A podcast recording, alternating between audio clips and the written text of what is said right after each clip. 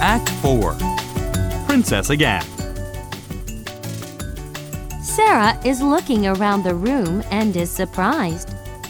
Oh, it's magic! How nice the table, the dishes, and the blankets are. Sarah knocks on the wall and Becky enters. Oh my!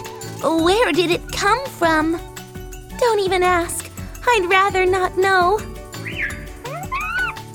There's a little sound outside the window. Sarah opens the window. Oh, it's the monkey. Oh, where is Gru's daughter? Ram Dass enters. Sir, the girl next door has come. Sarah enters with the monkey in her arms. Your monkey came into my room again. I like monkeys because I was born in India. India? And you live in the school? Yes, at first I was happy there, but after my papa died, What was your father's name? his name was Ralph Crew. Oh, it's you! Ramdas! This is the child! Mr. Carrisford is your father's friend. He was looking for you.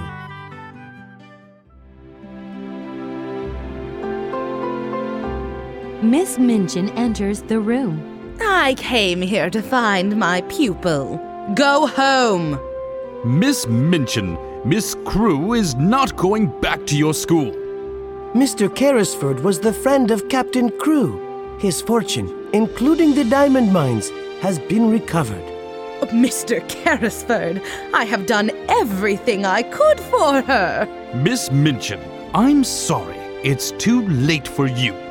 Miss Minchin looks at Sarah angrily and goes out.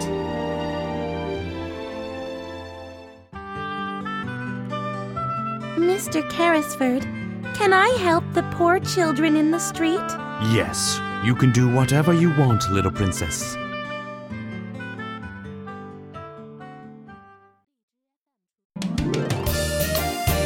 Goodbye!